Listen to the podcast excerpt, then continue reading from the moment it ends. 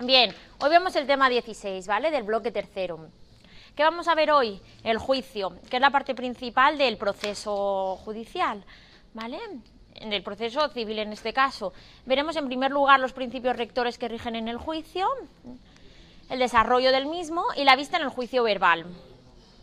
En el juicio verbal veremos como no como eh, por la ausencia de la audiencia previa muchas de las funciones y muchas de las eh, características que hemos visto en la audiencia previa las la vamos a, identificar en la vista en el juicio verbal, ¿vale?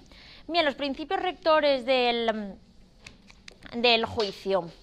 En primer lugar, encontramos el principio de concentración. El principio de concentración viene recogido en el artículo 290 cuando dice que las pruebas se practicarán en unidad de actos. Es decir, que todo el juicio se realizará en un mismo día, en una misma sesión, si bien si um, necesita de más sesiones, se realizarán en días consecutivos y excepcionalmente, si no hubiese espacio en la agenda, se realizará en, aquellos, en aquellos días más cercanos al, primero en el que se realizó. Pero lo ideal es que se realizara en una misma sesión, ¿vale? Las excepciones al, al principio de concentración Bien, la prueba anticipada, que viene recogida en los artículos 293 y siguientes, creo recordar que 293 a 298 de la Ley de Enjuiciamiento Civil, eh, cuando mm, lo veremos en los temas siguientes, pero la prueba anticipada es aquella prueba que se practica con anterioridad al juicio, ¿vale? por lo menos con anterioridad a, la parte de, a esta parte del juicio, de la parte principal, ¿vale? Incluso puede realizarse eh, antes de iniciado el procedimiento. Otra de las excepciones eh, son aquellas pruebas que deban practicarse en un lugar en el que se haya la cosa o sujeto. ¿Vale? En determinadas circunstancias, cuando por ejemplo tengamos que realizar eh, un interrogatorio o el juez o, el tribunal tenga que identificar algún objeto, podrá desplazarse al lugar en el que se, haya para, hacer un reconocimiento judicial, por ejemplo. En esos casos eh, no existe unidad de acto porque, porque se realiza en un momento anterior o posterior, ¿vale? Y las pruebas personales de los supuestos del artículo 169.4 de la Ley de Enjuiciamiento Civil que leímos el otro día. Vale, dice el 169.4. El interrogatorio de las partes, la, la, declaración de los testigos y la ratificación de los peritos se realizará en la sede del juzgado tribunal que esté conociendo el asunto de que se trate, aunque el domicilio de las personas mencionadas se encuentre fuera de la circunscripción judicial correspondiente. Solo cuando por razón de la distancia, dificultad de desplazamiento, circunstancias personales de la parte, del testigo o del perito o por cualquier otra causa de análogas características resulte imposible o muy gravosa la comparecencia de las personas citadas en la sede del juzgado o tribunal, se podrá solicitar el auxilio judicial para la práctica de los actos de prueba señalados en el párrafo anterior. ¿De acuerdo? Em, estas tres excepciones que ya hemos visto se practicarán fuera de la vista, y con anterioridad a la, a la vista, al juicio, ¿vale?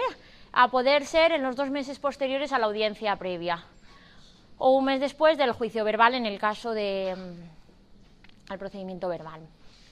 Bien, otro de los principios del juicio, del, del juicio es el principio de oralidad. El acto de la vista es siempre oral, a fin de favorecer el principio de contradicción.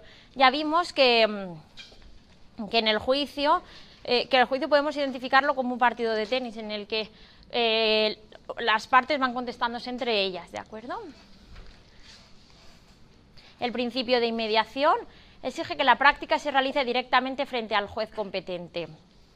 Excepciones, la práctica, las tres excepciones que ya hemos visto para el principio de concentración, la prueba anticipada, el reconocimiento judicial o las pruebas personales practicadas mediante auxilio judicial, que también se realizarán ante un juez, magistrado pero no será el juez que está tratando el asunto. Y por último, el principio, de publicidad. El juicio se realiza en audiencia pública. Eh, ya hemos visto, ya vemos que, una vez que se da comienzo al juicio, se abre audiencia pública y está abierto para, para cualquier interesado que desee acudir salvo, y esto es una garantía de independencia de la justicia, sí que existe una excepción, unas excepciones que ven en el artículo 138 de la Ley de Enjuiciamiento Civil, en el que por varios motivos se puede decretar la, la realización del juicio a puerta cerrada. Son excepcionales y deben ir decretadas por, por autojudicial debidamente motivado, en base a los, a los motivos que vienen recogidos en el artículo 138. El desarrollo del juicio. Bien, el juicio se tendrá lugar en el día y la hora señalado en la audiencia previa por el letrado de la Administración de Justicia, el antiguo secretado judicial, y, en teoría debería tener lugar un mes desde el fin de la audiencia previa o dos meses si la mayoría de la si la mayor parte de la práctica de la prueba se realiza fuera del juzgado. Esto en la práctica no es así, nunca se nunca tenemos nunca se realiza un mes después de la audiencia previa, pero bueno, eso viene a decir la ley de enjuiciamiento civil. Como ya hemos comentado, eh, se realiza en unidad de acto, es decir, en una sola jornada, salvo que necesite de más de más sesiones, de más horas en las que se realizarán sesiones eh, continuas, ¿de acuerdo? ¿Qué ocurre en el juicio? Bien, en primer lugar, una vez que se abre, em, los funcionarios del juzgado decretan la audiencia pública, es decir, em, dan acceso o anuncian las puertas abiertas, el acceso a cualquier aquel interesado en, entrar a, a ver el juicio. Una vez abierta la sesión, se realiza la práctica de la prueba, ¿vale? Vamos a ver ahora la prueba y los medios de prueba practicados en los temas 17 y 18. A continuación puede tener lugar el incidente de previo pronunciamiento, aunque no tiene, no, tiene por qué tener lugar siempre, y se refiere a los hechos nuevos o conocidos tras la audiencia previa. Hemos, ya vimos en la audiencia previa que es el momento procesal en el que se propone la prueba. Y esa prueba propuesta en la audiencia previa, hablamos del juicio ordinario, em, se practicará en, este momento procesal.